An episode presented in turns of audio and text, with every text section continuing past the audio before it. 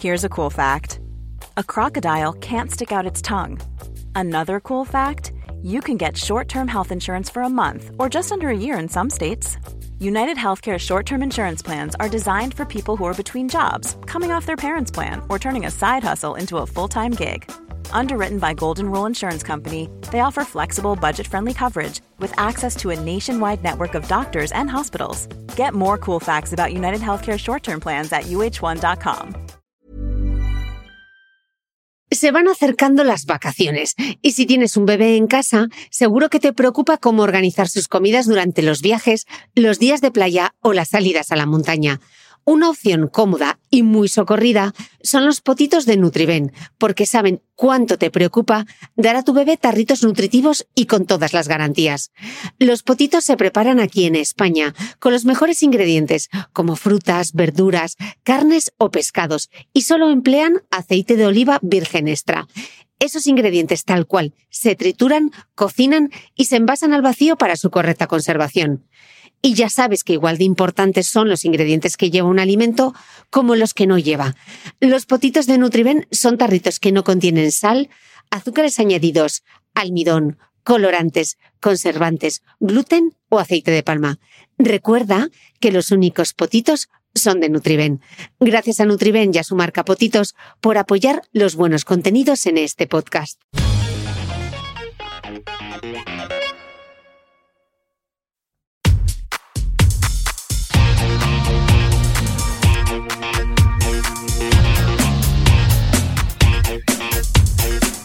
Hola, soy Cristina Mitre, periodista y autora del blog de Beauty Mail. Bienvenidos a mi podcast, donde todas las semanas charlaré con los mejores expertos de la cosmética, la nutrición, el fitness y el bienestar, para que te sientas bien y te veas mejor.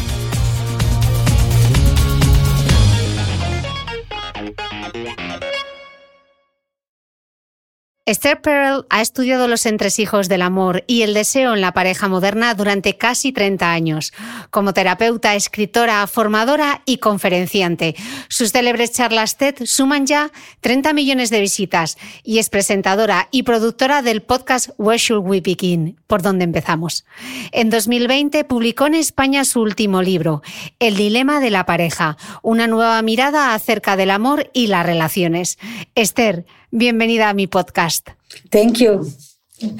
Un placer estar contigo. Esther, la primera pregunta es casi obligatoria. ¿Por qué un libro sobre la infidelidad? Porque yo escribo sobre la infidelidad, también como un modo de comprender las relaciones modernas y el matrimonio moderno, claro está. Porque la infidelidad ha sido condenada históricamente y practicada históricamente. Porque es tan común entre las parejas con las que trabajo y en las familias que veo. Y cuando le pregunto a la gente, ¿te ha afectado en tu vida la experiencia de la infidelidad? Ya sea porque uno de tus padres fuera infiel o os abandonase, o porque en algún momento descubriste que tenías un hermanastro o hermanastra, o porque tienes un amigo o amiga que es de alguien que está en medio de una affair, o es la persona que cierra el triángulo amoroso, o la persona a la que han traicionado. El 80% de las personas levantan la mano. No es nada insólito. Y aún así, es algo que se malinterpreta profundamente. Se tiende a tratar como una cuestión de blanco o negro, víctima y verdugo. Y yo pensé, podemos hacerlo mejor. En estos momentos en los que este fenómeno está tan extendido, como terapeuta, como alguien que escribe sobre las relaciones, que tiene un podcast sobre las relaciones, quería adentrarme en este territorio tan sumamente complejo. De hecho, en tu libro cuentas que las infidelidades tienen mucho que enseñarnos sobre las relaciones, lo que esperamos, lo que creemos que queremos y lo que creemos que nos pertenece. Parece un trabalenguas. ¿Podrías darnos algunos ejemplos? Bueno, a día de hoy, desde luego en Occidente, la gente escoge a su pareja. Ya no los emparejan sus familias y pueden vivir con esa pareja antes de comprometerse definitivamente. Pueden elegirla de entre mil personas deslizando el dedo en una app. Realmente, esa elección ha sido meticulosa. Y cuando conocen a esa persona, a menudo tienen la sensación de que han encontrado a su alma gemela. Antes el alma gemela era Dios, pero hoy es la pareja. Y eso significa que he encontrado a la persona, a la media naranja, de la que voy a esperar todo lo que le pedimos a una relación de compromiso a día de hoy. Que ya no solamente la mera supervivencia, ni siquiera una simple amistad y un sentimiento de pertenencia y conexión, sino que realmente es convertirme en la mejor versión de mí mismo. Esas son las expectativas. Las relaciones de hoy en día, las relaciones íntimas, son como un proyecto de identidad. Tú me vas a ayudar a desarrollarme, me vas a ayudar a crecer, me vas a ayudar a convertirme en la mejor persona que puedo ser. Y cuando se produce la infidelidad, con todas esas expectativas, nos destroza por completo. Entonces, literalmente tenemos unas expectativas incorrectas del matrimonio y de las relaciones. No sé si las expectativas en sí están mal. Yo diría que nuestras expectativas han crecido exponencialmente. Nunca antes habíamos tenido tal cantidad de expectativas de nuestra pareja. Queremos todo lo del día a día y todo lo que tiene que ver con nuestra sensación de seguridad, dependencia, protección, confianza, vida familiar. Queremos que sea nuestro compañero y un interlocutor intelectual y nuestro mejor amigo y que sea apasionado en la cama y que sea nuestro más fiel confidente y queremos todo eso en una única persona. Yo siempre digo que le estamos pidiendo a una persona que nos aporte lo que antes nos aportaba toda una aldea. Pero cuando lo conseguimos, las relaciones buenas de hoy, como dice Eli Finkel, suelen ser muchísimo mejores que cualquier relación en la historia del ser humano. Pero la realidad es que no cualquiera puede escalar el Monte Olimpo. Entiendo. Eh, entonces, ¿la infidelidad tiene lugar únicamente cuando hay algo que falla en la relación? ¿La gente que es feliz engaña a su pareja? A ver, nos encantaría pensar que la infidelidad se produce solo cuando hay problemas o falta algo. Porque cuando conozco a mi media naranja, precisamente de lo que se trata es de que no me va a faltar nada. Si ya has encontrado a una persona que te lo dé todo y esa persona se marcha, entonces significa que tú no eras suficiente. Significa que faltaba algo, porque si en casa lo tienes todo, no debería haber razón alguna para que se vaya a otro lado. Es toda una tautología. Así que estamos creyendo la teoría de los síntomas de la infidelidad.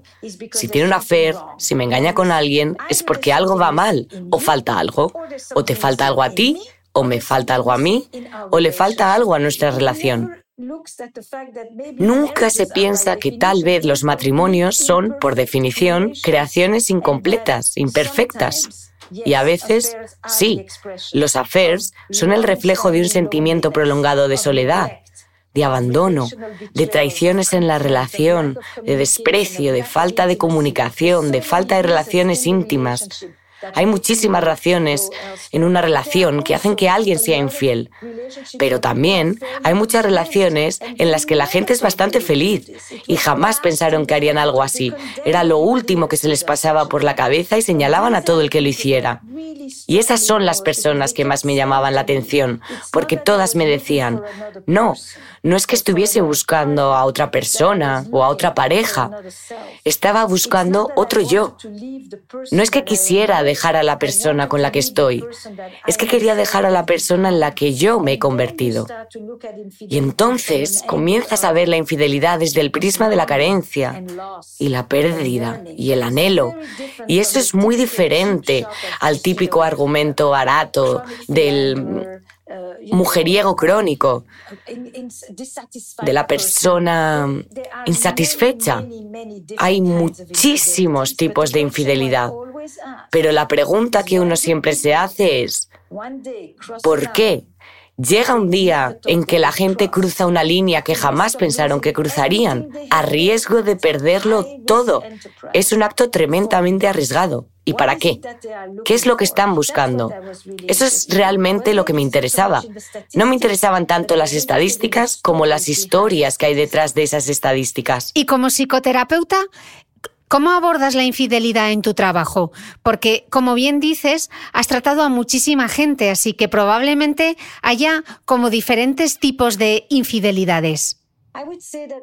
Diría que como terapeuta lo primero que hago puede haber muchísimos puntos de partida diferentes. Puede ser una pareja en la que sé que hay una affair, pero la otra persona todavía no lo sabe. O que yo creo que está pasando algo, pero nadie quiere hablar del tema y ninguno se atreve a hacer esa pregunta. O puede ser alguien que ha decidido por su cuenta tener una affair y se lamenta por ello pero nunca lo ha verbalizado. O que los hijos le han cogido el iPhone a su padre o a su madre. O que un amigo ha cogido y le ha dicho, mira, esto es lo que está haciendo tu pareja. O alguien cuyos padres llevaban casados 40 años y la madre se va con otra mujer. O sea, que es de lo más variopinto. Para mí, lo primero es la historia que tengo entre manos. ¿En qué punto de su historia está esa pareja, esa persona, esa familia con la que me reúno? Y segundo, yo no vengo a defender el matrimonio ni a animar el divorcio. No vengo a hacer de policía de la moral. Yo abordo las situaciones con curiosidad, con un profundo deseo de comprender, con la esperanza de que no se cause demasiado daño un daño prolongado, intergeneracional, porque estas historias se extienden muchísimo en el tiempo y trato de ayudar a las personas a actuar con dignidad y asumiendo la responsabilidad sobre sus actos. Pero si acuden a ti, al fin y al cabo es porque lo quieren arreglar, ¿no? Depende, sí. Podemos decir que hay quienes acuden a un abogado. Así que es verdad que, en cierto modo, si escoges ir a un terapeuta, pero arreglarlo puede significar muchas cosas. Arreglarlo para algunos es, quiero que te disculpes, quiero que lo reconozcas, quiero que me cuentes la verdad, quiero que te arrastres por el suelo.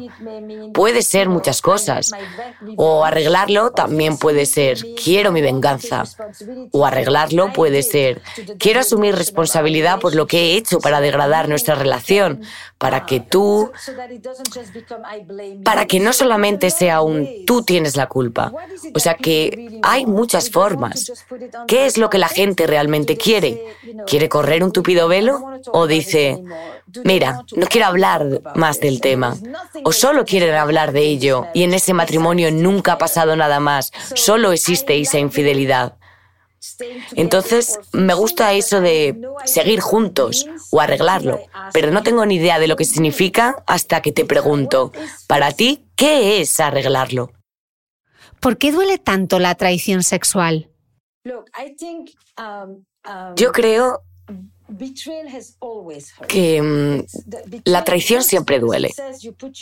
La traición duele porque significa que has puesto tus intereses por delante de los míos o de los nuestros. Yo pensaba que teníamos un acuerdo, pensaba que era algo mutuo, pensaba que nos habíamos prometido una serie de cosas y tú has actuado a mis espaldas. Y básicamente has menospreciado toda nuestra relación al darle valor a otra cosa. Pero hoy en día, la tradición sexual nos duele incluso más porque el significado del sexo en una relación ha cambiado radicalmente. En el matrimonio tradicional, y desde luego en España, el sexo era para procrear, no como expresión de la intimidad y la conexión y la introspección y la trascendencia. Entonces, para comprender por qué duele la traición sexual, la traición sexual duele especialmente cuando se le ha dado un significado completamente diferente al sexo y se lo ha convertido en uno de los ingredientes más importantes hoy en día para tomarle el pulso a la felicidad dentro del matrimonio. Por eso ahora duele de otra forma. Siempre ha dolido, pero ahora el dolor es diferente. Esther, ¿es posible amar a más de una persona al mismo tiempo? Si les preguntas a los que lo hacen, te dirán que sí. Bueno, es una pregunta muy filosófica. ¿Y de qué tipo de amor estamos hablando? ¿Y si es el mismo amor o un amor diferente? Pero a la pregunta en sí, claro que podemos. Por supuesto que podemos. La pregunta subyacente aquí sería, ¿es natural la monogamia? No, la monogamia nunca alcanzaría el estatus de natural. La monogamia es un sistema social, no tiene nada que ver con la naturaleza humana, tiene que ver con estructuras sociales. Y a lo largo de toda la historia, la monogamia ha sido esencialmente una imposición sobre la mujer. El hombre prácticamente ha tenido licencia para ser infiel, con aquello de que la identidad y la naturaleza del hombre es el pecado y los hombres por naturaleza no son monógamos, mientras que las mujeres por naturaleza sí que son monógamas. ¿En serio? ¿Quién se atreve a afirmar algo así? La monogamia fue una imposición sobre la mujer principalmente por motivos económicos y por el patrimonio. ¿A quién le pertenecen estos hijos? ¿De quién son estos hijos y quién se quedará con las vacas cuando yo me muera? Y como nunca hemos podido demostrar la paternidad, la mujer tuvo que someterse a la monogamia. Y al hombre se le consideraba poco más que una criatura a la que le gusta la variedad, que se aburre fácilmente y que es conquistador y viajero por naturaleza, y a la mujer le gusta la domesticidad. Esto es lo que se ha predicado durante toda una larga historia cultural y religiosa que poco o nada tiene que ver con la naturaleza. Naturaleza, sí, se puede amar a muchas personas. En el libro dices una cosa que me llamó muchísimo la atención. Escribes, antes era el divorcio lo que estaba cargado de estigma. Ahora, elegir quedarte cuando puedes marcharte es la nueva vergüenza. Y pones el ejemplo de Hillary Clinton, cuando la gente se preguntaba que dónde estaba su autoestima, por qué se quedaba. ¿Podrías explicarlo un poco? Sí, sí, claro. Yo creo que este es uno de los hallazgos más importantes en estos 10 años investigando la infidelidad. Y, por cierto, en América Latina es incluso peor en el caso de los hombres. Si para una mujer está mal quedarse y tener que ir escondiéndose por no haber dejado a su pareja por serle infiel, en el caso del hombre está incluso peor visto, porque de la mujer tal vez digan que es débil, pero del hombre dirán que no es un hombre de verdad. La masculinidad tiene que estar demostrándose continuamente. ¿Y por qué pasa eso? Antes, cuando alguien se divorciaba, ese era el estigma. Mientras que la infidelidad, la gente vivía con ella, las mujeres vivían con ella. ¿Por qué? Porque eran económicamente dependientes, porque los hijos eran del padre, porque tenían muy pocos derechos y por tanto se protegía a la familia. Y la estabilidad de la familia, desde luego, era más importante que la propia felicidad. El matrimonio ahora ya no es solo una cuestión de familia. El matrimonio es en gran medida una cuestión de felicidad individual. En muchas partes del mundo, que siguen siendo pocas, la mujer tiene que adquirir algún tipo de habilidad para ser económicamente independiente, para poder mantenerse si dejan a su pareja. Así que el mensaje a día de hoy es, ahora que te puedes marchar, señora Hillary o señora X, ¿cómo puede ser que quiera seguir con él? La mujer no ha tenido elección durante siglos y siglos y no ha podido dejar al marido. Y tú, que sí puedes, ¿cómo te atreves a quedarte? Esta noción de que, por definición, si una persona te ha sido infiel, todo se ha ido al carajo, que en ocasiones es cierta, pero otras veces no lo es. La persona que te ha sido infiel sigue siendo la persona que va a visitar a tu madre a la residencia todos los fines de semana y sigue siendo quien se asegura de que tu hermano alcohólico pueda pagar el alquiler y sigue siendo quien te está echando una mano con tu nuevo proyecto porque cree en todo lo que tú haces. Es muy fácil decir, y no me refiero a cualquier relación sexual, al margen de la relación. Me refiero a los affairs concretamente. Esta idea de que la persona que ha tenido un affair ya no te ama, o no le importas, o no vale nada, o que todo tu matrimonio, tu relación ya no tiene sentido, o que ya no te importa esa persona o que no eres consciente en el fondo de que llevas 12 años rechazándole sexualmente cada vez que se te acerca y que, en cierto modo, sabes, bueno, que todo forma parte de lo mismo. Y es parte de la pregunta de por qué la gente se queda. Se quedan porque aún aman a esa persona. Se quedan porque en el fondo saben que en cierto modo han contribuido a la degradación de la relación. Ellos no crearon el hacer, por supuesto. La responsabilidad de la relación es de las dos personas. Y una de ellas es la que decide tener un afer, eso está claro. Se quedan porque les gusta la vida que llevan. No quieren perder toda una vida. Se quedan porque les gusta la protección económica que tienen. Se quedan porque tienen hijos pequeños. Se quedan porque tienen un hijo con necesidades especiales. Se quedan porque su madre que tiene Alzheimer vive con ellos.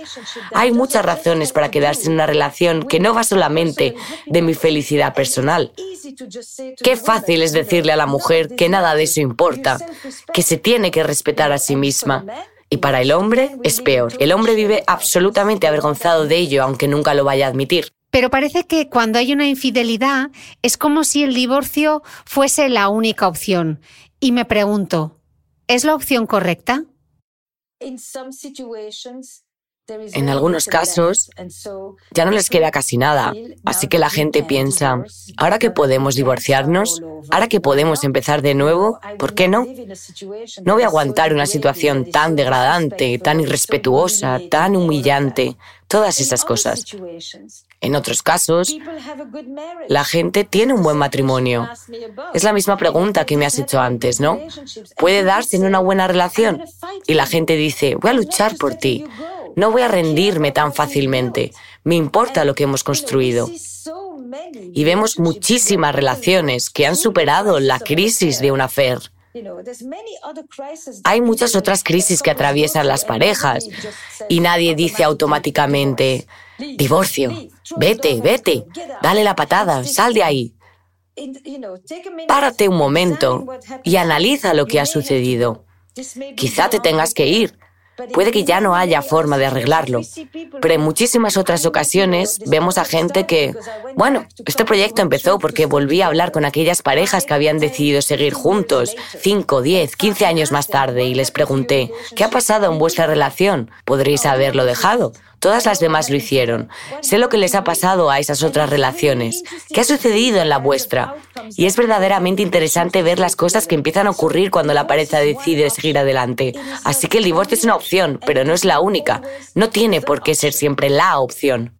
De hecho, dices en el libro que de los que deciden seguir juntos a pesar de la infidelidad, se dividen en tres grupos.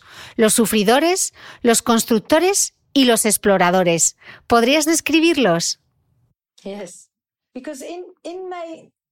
En mi seguimiento de docenas y docenas de parejas que he tratado a lo largo de los años, he visto que hay un grupo de personas que deciden seguir la relación porque tienen una especie de codependencia. Se necesitan el uno al otro. No pueden estar juntos, pero tampoco separados, ni contigo ni sin ti y a menudo viven con el hacer en el epicentro de la relación. Si pasa cualquier cosa, sacan el tema. Uno llega cinco minutos tarde y el otro le reprocha, ha esperado todos estos años y todavía no... No. Es gente que jamás consigue perdonar, no es capaz de olvidarlo, no puede superarlo. Se ha convertido en el pilar que estructura la relación y el matrimonio es una cárcel para ellos. Ese sería el primer grupo.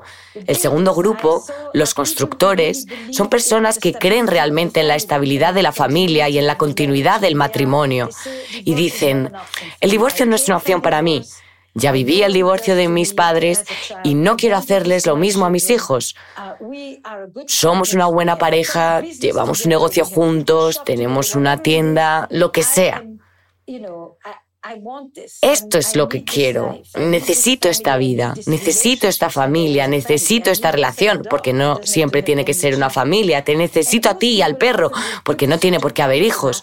Y este tipo de gente suele correr el velo y punto. No hablamos del tema, no lo vemos como qué nos puede enseñar, qué podemos aprender de ello, qué nos dice sobre la relación que realmente queremos. Se queda simplemente en el ha sido una crisis horrible, capeamos el temporal, hemos sobrevivido y punto. Los exploradores son aquellas personas que dicen, ¿qué sacamos de esto? ¿Y podemos aprovecharlo para convertirnos en una pareja diferente? A lo mejor la pareja que queremos ser a día de hoy, después de 26 años juntos siguiendo un modelo. ¿Qué nos enseña el hacer sobre nosotros, sobre la relación y sobre lo que queremos para nuestra relación en el futuro? Yo siempre digo que hoy en día, en Occidente, la mayoría de nosotros tendremos dos o tres relaciones adultas o matrimonios.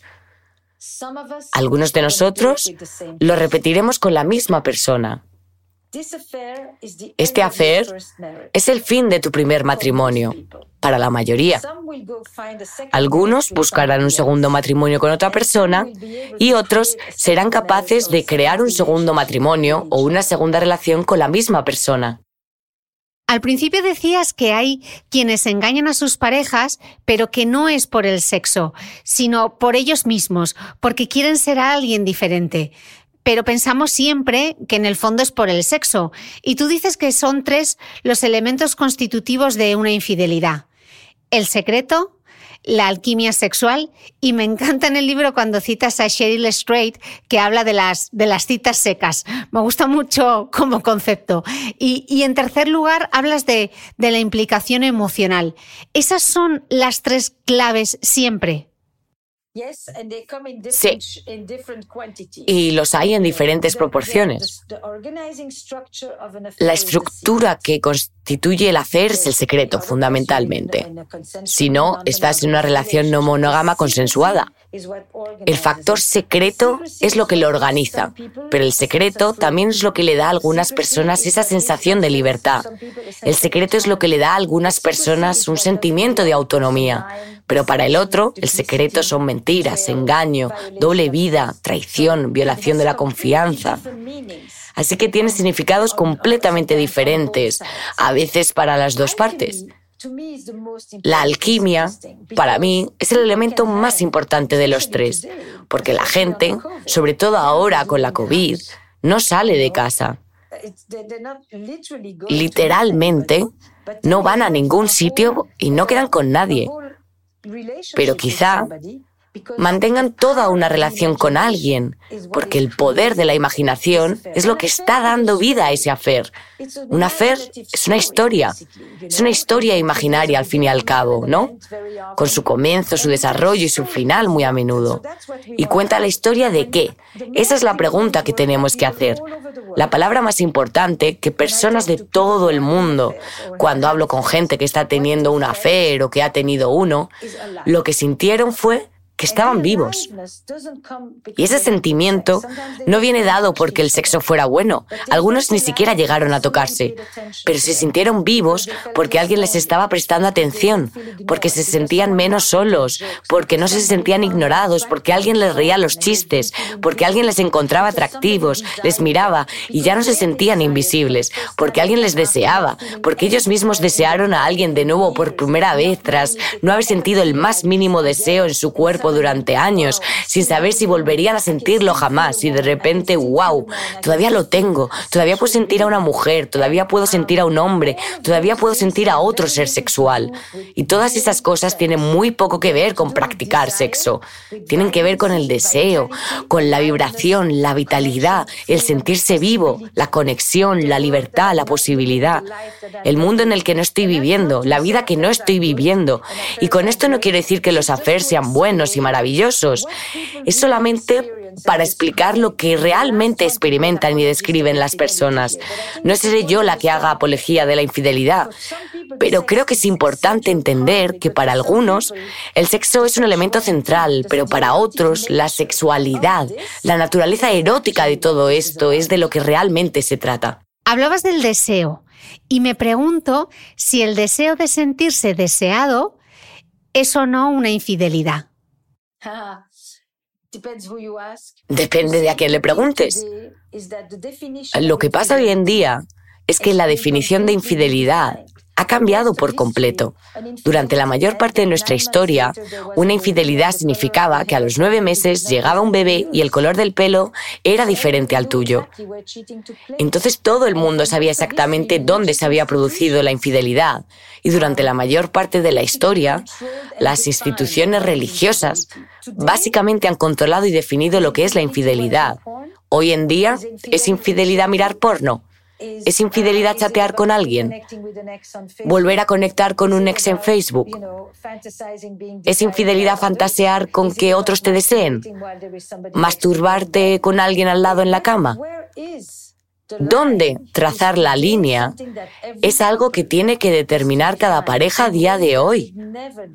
Algo que nunca habíamos tenido que hacer, porque ya se encargaban de ello las autoridades.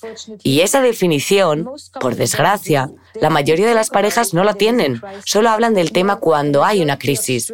En la mayoría de parejas heterosexuales, cuando se negocia la monogamia, se pronuncia una única frase. Si te pillo, te mato. ¿Qué podemos aprender de esas experiencias sin tener que vivir necesariamente una infidelidad? Si la gente pusiera en sus relaciones un 1% de la imaginación que le ponen a sus affairs, a las relaciones les iría mucho mejor. No es que la gente no sepa qué hacer, porque cuando tienen un hacer, muchos sí que lo hacen. O sea que se trata de cómo cultivar el sentirnos vivos, la energía, la curiosidad, la travesura en nuestras relaciones. ¿Cómo mantenemos viva la llama de la relación? Porque eso es lo que la gente suele salir a buscar o a experimentar, o con lo que de repente se encuentra cuando tienen un hacer.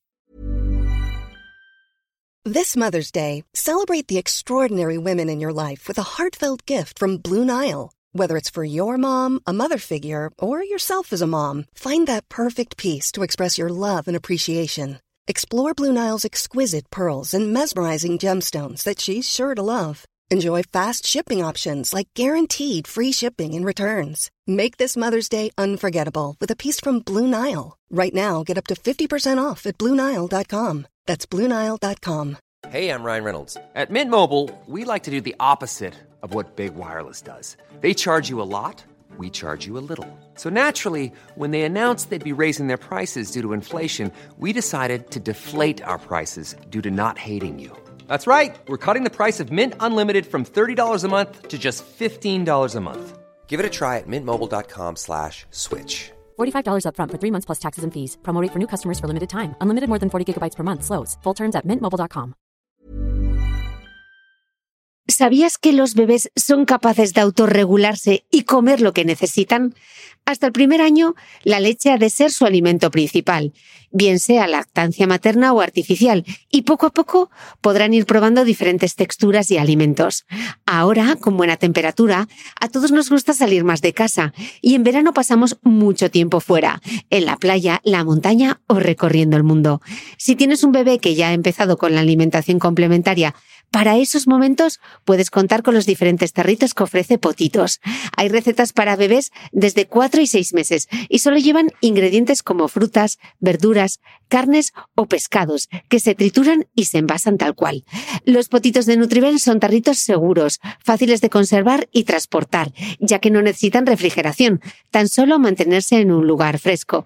Se calientan en microondas o al baño María, sin conservantes ni azúcares añadidos. Gracias a Nutriben y a su marca por ser nuestro mecenas del mes.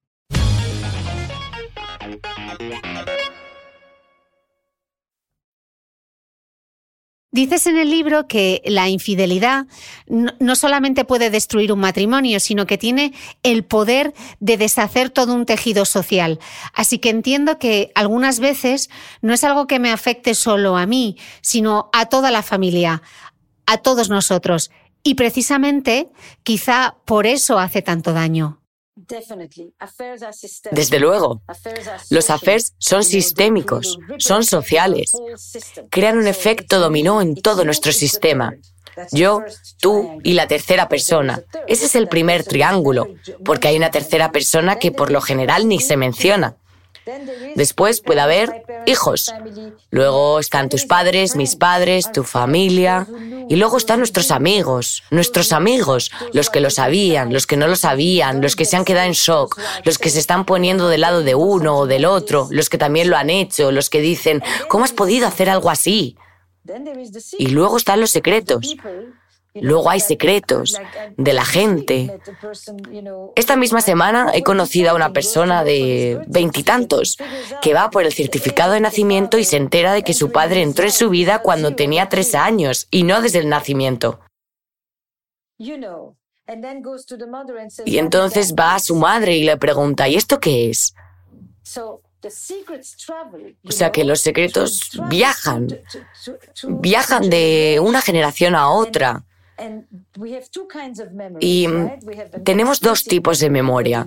Tenemos memoria explícita, cuando sabemos lo que ha pasado y contamos la historia, y luego tenemos la memoria implícita. Este chico siempre había sentido que había algo raro, había algo, pero no sabía qué. Nadie se lo contó.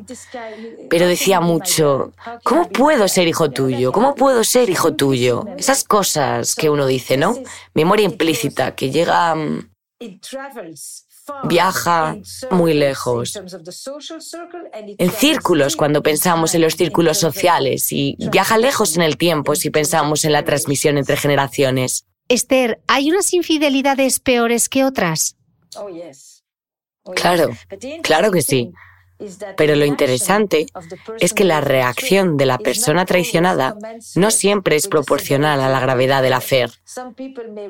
Hay quienes reaccionan con una desolación absoluta a una aventura de una noche y otros pueden reaccionar con mucha más entereza ante un afer de seis años.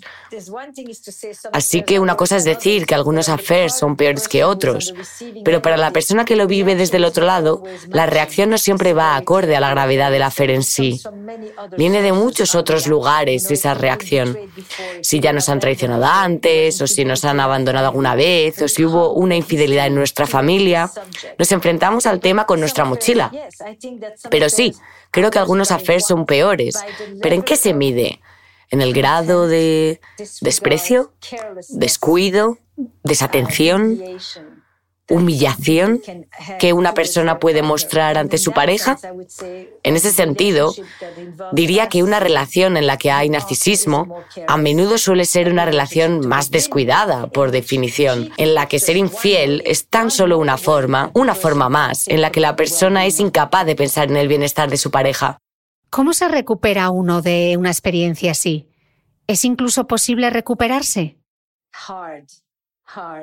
Difícil, difícil. Yo he visto a gente que se ha recuperado tras enterarse de que su pareja llevaba 20 años con una vida paralela, con otro hijo que había nacido más o menos al mismo tiempo que su hija, ¿sabes? He visto todas las variantes. Creo que la vergüenza que experimenta la gente es muy complicado dar con algo que le ayude a alguien a decir, quiero seguir contigo. Porque la alternativa que me queda es pensar que los 22 años que he vivido contigo han sido una mentira y no lo han sido, porque yo sé que lo que vivimos también fue verdadero.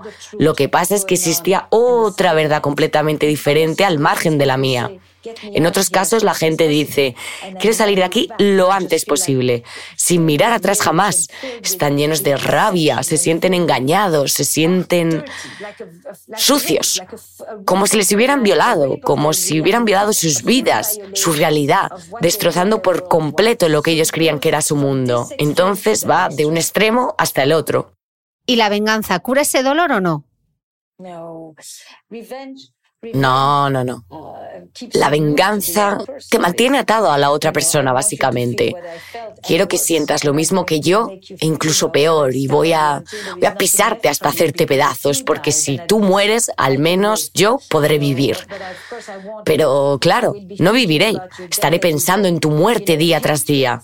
El odio es un pegamento horrible. No hay mayor venganza que liberarte de las garras de quien te hace daño. Esa es la verdadera venganza, en cierto modo. Esther, si sabemos que la pareja de nuestro amigo o amiga le ha sido infiel, ¿deberíamos contárselo? Es una pregunta muy cultural. Cuando lo preguntan por mí en Argentina, la respuesta es no, porque no está claro que quieran enterarse, porque una vez que lo sabes, tienes que actuar en consecuencia. En Estados Unidos, sí, deberías saber cuáles son tus derechos.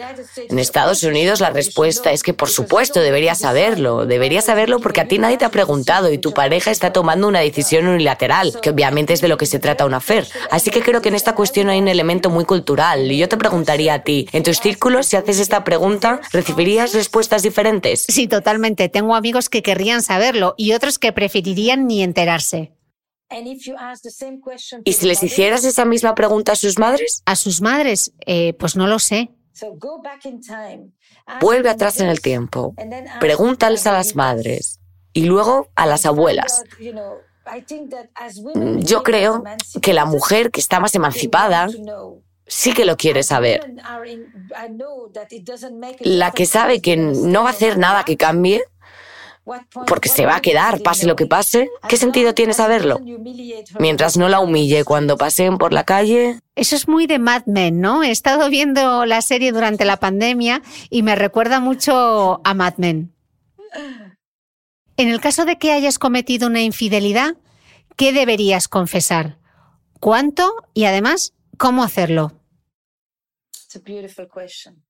Fantástica pregunta. Depende de si me he enterado yo o de si me lo has contado tú, o si alguien ha venido a contármelo. La forma de saberlo es muy importante a la hora de cómo vas a vivir esa infidelidad. Me he enterado porque la otra persona me ha enviado fotos, o porque la pareja del amante de mi pareja me ha enviado fotos, o me ha enviado un email, porque pensó que yo querría saberlo, sin preguntarme. Así que la forma de enterarnos tiene mucho que ver con qué queremos saber y cómo. Después, creo que es muy importante que la gente distinga entre los detalles, los hechos de una fer y su significado. Un afer es un afer. No se manifiesta en 10 tipos de afer diferentes. Implica que hay mucha intensidad, puede haber mucha pasión, puede haber de todo lo que la gente diga que siente porque están en una nube. Pero eso no significa que quieras llegar a casa y decirle a tu pareja, he amado a este hombre como jamás se ha amado a un hombre en mi vida. Sigamos casados. ¿En serio? ¿Quién querría saber algo así? ¿Quién puede seguir viviendo contigo sabiendo eso? Así que cuando lo cuentes, cuéntalo con bienveillance, como decimos en francés, Dilo con tacto y trata de comprender cómo será para la otra persona vivir con ello. A veces, a la persona que hace la pregunta de ¿la amabas o lo amabas? Yo le digo, ¿quieres la respuesta a tu pregunta? ¿O quieres que tu pareja sepa que te estás haciendo esa pregunta? Quiero que sepas que se me pasa por la cabeza, pero no sé si quiero saber la respuesta. Esther, escribes algo en el libro que me, que me hizo pensar. Dices así, Quizá no debería ser ninguna sorpresa que en un mundo en el que los hombres reciben mensajes tan contradictorios sobre quiénes son y quiénes deberían ser, sean tantos los que prefieren el porno y pagar por sexo. ¿Qué estamos haciendo mal? No creo que estemos haciendo nada mal. Creo que estamos acercándonos a unas relaciones con un mayor grado de amistad igualdad, de emancipación de la mujer y de los hijos, en las que no tiene cabida la violencia. De hecho, creo que en Occidente estamos avanzando hacia unas relaciones mucho mejores. No creo que estemos haciendo nada mal en absoluto. Pero al mismo tiempo, Entiendo a veces a los hombres que sienten que hoy en día ser pareja de alguien es demasiado exigente a nivel emocional para ellos, ahora que ella probablemente no lo necesita por su dinero, ni siquiera por su esperma. Él está ahí realmente para ser un compañero emocional. Y eso es algo muy reciente en la historia de la masculinidad. Ese nunca ha sido el papel del hombre y punto. Eran protectores, eran los que proveían a la familia en el mejor de los casos, eran el honor de la familia, etcétera, etcétera. Entonces, lo que vemos es que los hombres a menudo terminan buscando ciertas versiones de su vida sexual en las que no tengan que ser cuidadores emocionales, en las que puedan estar libres de toda esa responsabilidad y permitir que salga a su lado más animal y lascivo sin tener que preocuparse por hacerle daño a nadie. Creo que será el caso de que describía en el libro. Nos preguntamos por qué este hombre, que ama a su mujer, al que le gusta estar con ella, ¿por qué prefiere pasarse tres horas al día o una hora al día delante de una pantalla en vez de estar con ella? ¿Qué le aporta? Cuando pagas, ¿qué es lo que estás pagando? No pagas el sexo. Pagas para que no te humillen. Pagas para que la otra persona no tenga dolor de cabeza cuando busques el encuentro. Pagas para que alguien te diga lo maravilloso que eres y pagas para que alguien te diga lo bien que se siente. Eso es lo que estás pagando. Estás pagando un servicio psicológico. Le pagas a alguien que cree que sigue siendo atractivo, aunque quizá ni tú mismo te consideres atractivo. Y pagas para que no te rechacen. Pagas para no sentir que no eres suficiente. Y pagas para no preguntarte si ella lo está disfrutando, porque va a gemir sí o sí, va a fingir. Creo que también esa es la razón por la que los hombres acuden al porno. Es el mismo concepto. ¿Qué te da el porno? Te muestra una persona que tiene ganas, que no dice, hoy no estoy de humor. Ella sí que quiere, no te rechaza, no te hace sentir sucio, no te hace sentir insaciable necesitado, y te reafirma. En el fondo, resulta interesante que, en cierto modo, la búsqueda sexual ayuda al hombre con sus necesidades emocionales. El porno no es ni de lejos tan puramente sexual como creemos. Vaya, es una perspectiva diferente. Sí, sí. Porque todos conocemos la definición sexual del porno. Pero, realmente, ¿cuáles son las tres principales vulnerabilidades sexuales con las que tienen que lidiar los hombres? El miedo al rechazo, el miedo a no ser suficiente y el no saber si está fingiendo o no. Ahí ella puede pasarse toda la vida mintiendo.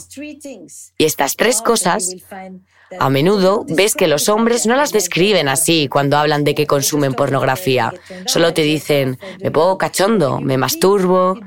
Pero cuando rascas un poco la superficie, especialmente si están en una relación, ahí es cuando empiezas a decir, ¿cuál es la necesidad emocional que satisface el espacio sexual del porno, del prostíbulo, del club de striptease? En fin, de pagar por sexo en todas sus versiones. En el club de striptease no pagas por sexo necesariamente, pagas por el ambiente. Y los clientes habituales de estos sitios, ¿qué es lo que más buscan? Hablo de clientes habituales, no de despedidas de soltero. Quieren a alguien con quien hablar, eso es lo más raro. Algunos de los estudios más increíbles realizados por mujeres sobre sus clientes habituales, nos creemos que la que quiere hablar es la mujer. No, él también quiere hablar, pero quiere hablar en un espacio en el que se sienta muy masculino. Entonces el problema, como siempre, es que no hablamos de las emociones o no nos han enseñado a hablar de nuestras emociones. Así es. O, en otras palabras, yo diría que el idioma que los hombres emplean para hablar de sus emociones, el idioma que a los hombres les está permitido utilizar, es el del sexo. A través del sexo, los hombres pueden hablar de cercanía, vulnerabilidad, el deseo de entregarse, el deseo de ser cuidado, el deseo de cuidar de otra persona, la ternura, el cariño, todos esos sentimientos que no están permitidos en la construcción de la masculinidad.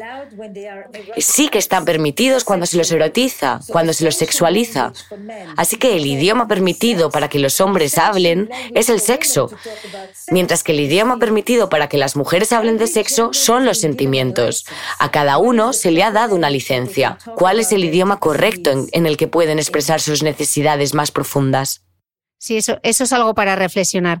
Eh, Esther, me gustaría hablar sobre el divorcio, porque en el libro compartes la historia de Clive y Jade y hablas sobre la importancia de los rituales para facilitar las transiciones. Y hay algo que me encanta. Dices que el divorcio no es el fin de una familia, es tan solo una reorganización. Háblanos de las cartas de despedida, porque me parecen un consejo fantástico para compartir con nuestros oyentes. Las cartas de despedida, sobre todo cuando se ha hecho un daño tremendo, Acabo de hacer una sesión en la que he trabajado con cartas de despedida con una pareja en la que ella lo dejó a él por otra persona después de 42 años. Um, Empecemos por ahí, ¿bien? El matrimonio jamás ha durado 42 años a lo largo de la historia. La idea de tener más de uno era inimaginable. La monogamia era estar con una persona para toda la vida. Hoy, sin embargo, la monogamia significa una persona a la vez. Es una definición muy distinta de la monogamia. Y cuando dicen que ha sido un matrimonio fallido después de 42 años, creo que se hacen un flaco favor. Tienen tres hijos, siete nietos, han construido hogares, han enterrado a sus padres, han superado enfermedades, han estado ahí para el otro de las muchas formas que representa el matrimonio. El hecho de que en ocasiones se sintieran solos, el hecho de que uno de ellos se enamorase de otra persona, todo eso está ahí. Pero la historia del matrimonio no es solo eso. Así que empiezo diciéndoles, quiero que os despidáis de la relación y de la otra persona, y quiero que lo hagáis en cuatro partes. ¿Qué me llevo de esta relación? ¿Qué espero que tú te lleves de mí? ¿Qué me habría gustado hacer de forma diferente, de lo cual asumo mi responsabilidad? ¿Y qué me habría gustado que tú hubieras hecho de forma diferente? Este es más o menos el marco del ejercicio, para que la gente no haga un relato revisionista de la historia. He perdido el tiempo, ¿qué he hecho aquí cuatro décadas? Que también es válido para una relación de 15 años. Pero la idea es, ¿qué te llevas? Y si eres capaz de decir, esto ha terminado, pero ha habido cosas buenas que me llevo conmigo, tendrás mejores posibilidades en la siguiente ronda. Si sales de la relación con rencor, enfadado, resentido y entras en bucle, no va a ser nada bueno para tu siguiente relación y desde luego no va a ser bueno para los hijos que hayas tenido en ese matrimonio. Así que yo ayudo a la gente a quedarse con lo bueno y a separar y organizar lo que ha sido bueno, lo que ha sido menos bueno, lo que ha sido malo y lo que ha sido horrible. Y les ayudo también a darse cuenta de que no solamente la otra persona se ha comportado de forma horrible, sino de que ellos también tienen parte de la responsabilidad. Porque si solo ves lo que te ha hecho la otra persona, igual tu pareja te puso los cuernos. Y eso es algo terrible. Pero también tenemos que ver si hubo otras traiciones dentro del matrimonio. Si alguno de los dos dejó de hablarle al otro, si dejó de prestarle atención al otro, si mostró desinterés o desprecio por el otro, si fue violento con el otro, si fue abusivo, si bebía, si estaba casado con su trabajo, con la bebida, con su madre, lo que fuera. Hay muchísimas formas en las que las parejas se abandonan e incumplen sus promesas. Y lo que hacemos con una carta de despedida es una evaluación completa de la relación. Y la leen en voz alta durante la sesión. Leen la carta que ha escrito la otra persona así que la leen como lector, de manera que el autor escucha en voz alta lo que ha escrito y el lector lo lee en presencia del autor, cosas que no habían hecho en años. Esta pareja en cuestión se deshizo en lágrimas, se te rompe el corazón. Pasaban todo el rato del dolor al enfado, del dolor al enfado, pero era tan doloroso y él decía, no, no soporto verte, te extraño, te extraño. ¿Y cómo has podido hacerme esto? Y pasaba del, me has abandonado al te amo, al te odio, una mezcla de todos los sentimientos. Pero esa es la complejidad de las relaciones humanas y se merece su respeto. Esther, siempre les pido a mis invitados que cierren la entrevista con un último consejo. ¿Te atreves a hacerlo en español? la calidad de nuestras relaciones determina la calidad de nuestra vida. Cada vez uno tiene que pedirse a sí mismo o preguntarse a sí mismo, ¿estoy haciendo lo mejor que puedo en mi relación? La pregunta no es solamente si estoy con la buena persona, pero también si yo soy la buena persona. ¿Cómo me comporto yo? Si doy lo mejor que tengo a mi trabajo y que llevo el resto a casa, no puedo mantener una relación en vivo. Y la última frase sería de decir, hay una diferencia entre ser una pareja, un casal que no está muerta y otra que está en vivo. To be alive and not to be dead. Ahí es la diferencia en lo que queremos todos en nuestras vidas amorosas. Qué buen consejo y qué buena manera de poner el broche final a este podcast. Esther, muchísimas gracias. Ha sido un verdadero placer charlar contigo y esperamos poder verte pronto en España. Ah, me encantaría encontrarte y muchísimas gracias a ti también.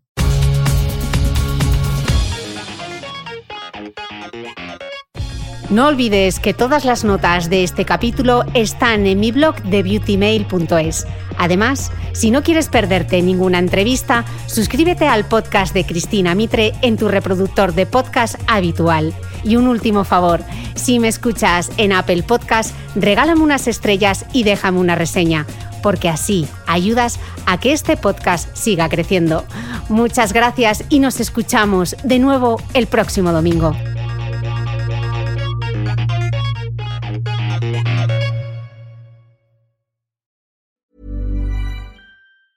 Hi, I'm Daniel, founder of Pretty Litter. Did you know cats tend to hide symptoms of sickness and pain? I learned this the hard way after losing my cat, Gingy. So I created Pretty Litter, a health monitoring litter that helps detect early signs of illness by changing colors, saving you money and potentially your cat's life. Pretty Litter is veterinarian developed, and it's the easiest way to keep tabs on your fur baby's health right at home. Go to prettylitter.com and use code ACAST for 20% off your first order and a free cat toy. Terms and conditions apply. See site for details.